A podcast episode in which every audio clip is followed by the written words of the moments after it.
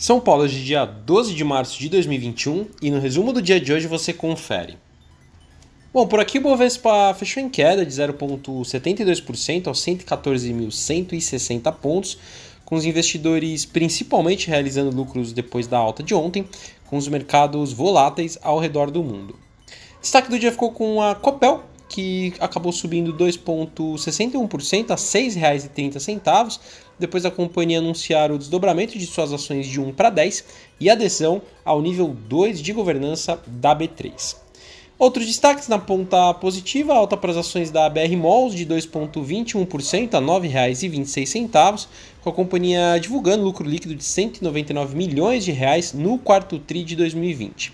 Também com ganhos a Embraer, alta de 4,80% a R$ 14,40. A empresa hoje anunciou a primeira conversão do Legacy 500 para o jato Praetor 500 para a canadense Air Sprint. Na ponta negativa, a Vale com queda de 2,31% a R$ 97,40, depois da queda do preço do minério de ferro no mercado internacional.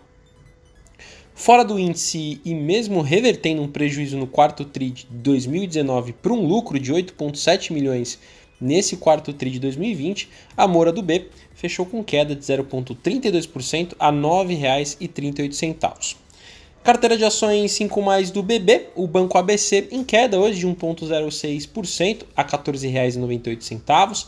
A Eneva teve alta de 1,56% a R$ 16,94. A Ferbasa com queda de 1,40% a R$ 29,68. Porto Belo operou com alta, 0,45% a R$ 9,00. E por fim, a Vale, como a gente disse, caiu 2,31% a R$ 97,40.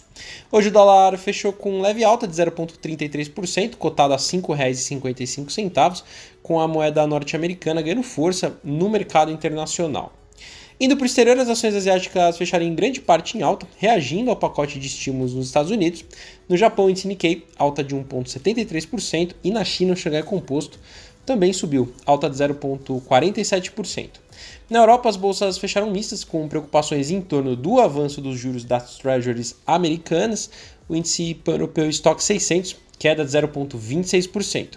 E por fim, as bolsas americanas fecharam mistas, com os investidores ainda atentos ao pacote de estímulo fiscal no país. Dow Jones ganha de 0,90%, Nasdaq registrou queda de 0,59% e o S&P 500 avançou levemente 0,10%.